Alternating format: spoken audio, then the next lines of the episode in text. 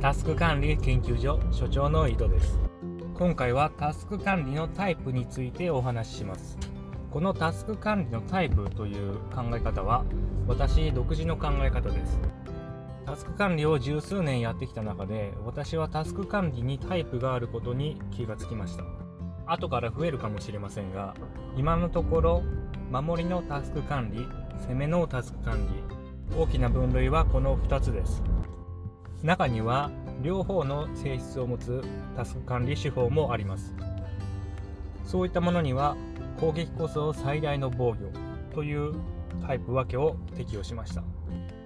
最後にそれらには属さない誰であろうが身につけておくべきタスク管理の基本。こういった手法は基本動作というタイプに設定しました。それぞれの詳細はまた別の回に説明します。今回はなぜ私がこのようなタイプ分けをしているかについて説明します。私もタスク管理好きの一人ですから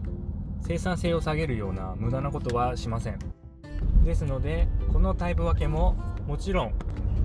あるメリットを得るために行いました。そのメリットとは自分に合ったタスク管理手法を選びやすくなるというものとタスク管理手法を習得する順番が分かりやすくなるというものです。1つ目の自分に合ったタスク管理手法を選びやすくなるに関してですがつまるところタスク管理というのは人それぞれなんです。だから一部のタスク管理の基本動作を除いてはこれがベストのタスク管理手法だというものは存在しません。その人の目的その人の性格その人の状況そういういろいろな要因によってベストなタスク管理の手法は変わってきます。目指すべきゴール抜きでの批判など全く建設的ではありません。昔から私のツイートを見てくださっていた方はお前がそれ言うの？っていう感じだと思います。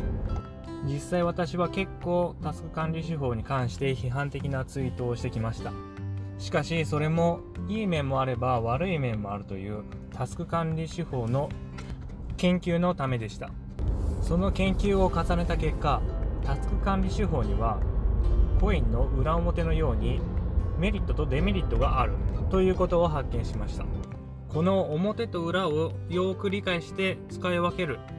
これが自分に合ったタスク管理を開発するためのコツです。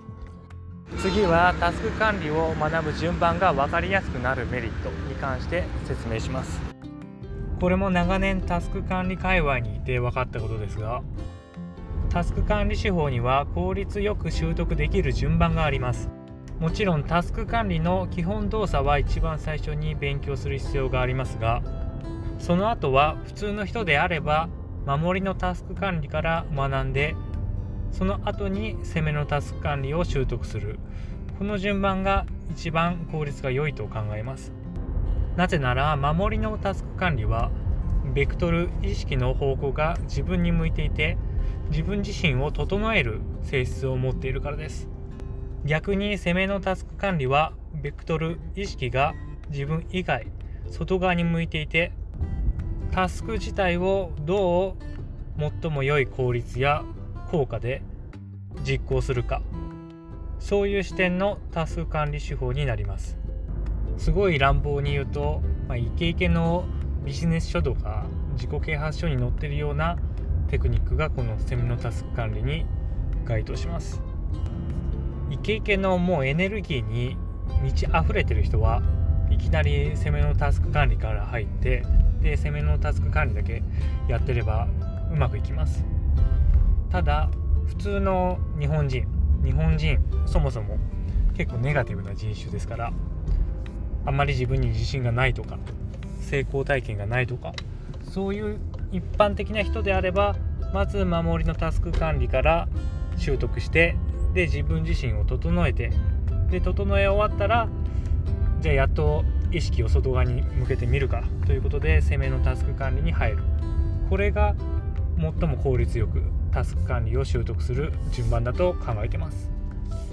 攻めと守りのタスク管理に関してはまた別に詳しく説明しますのでその説明を聞くとより理解が深まると思います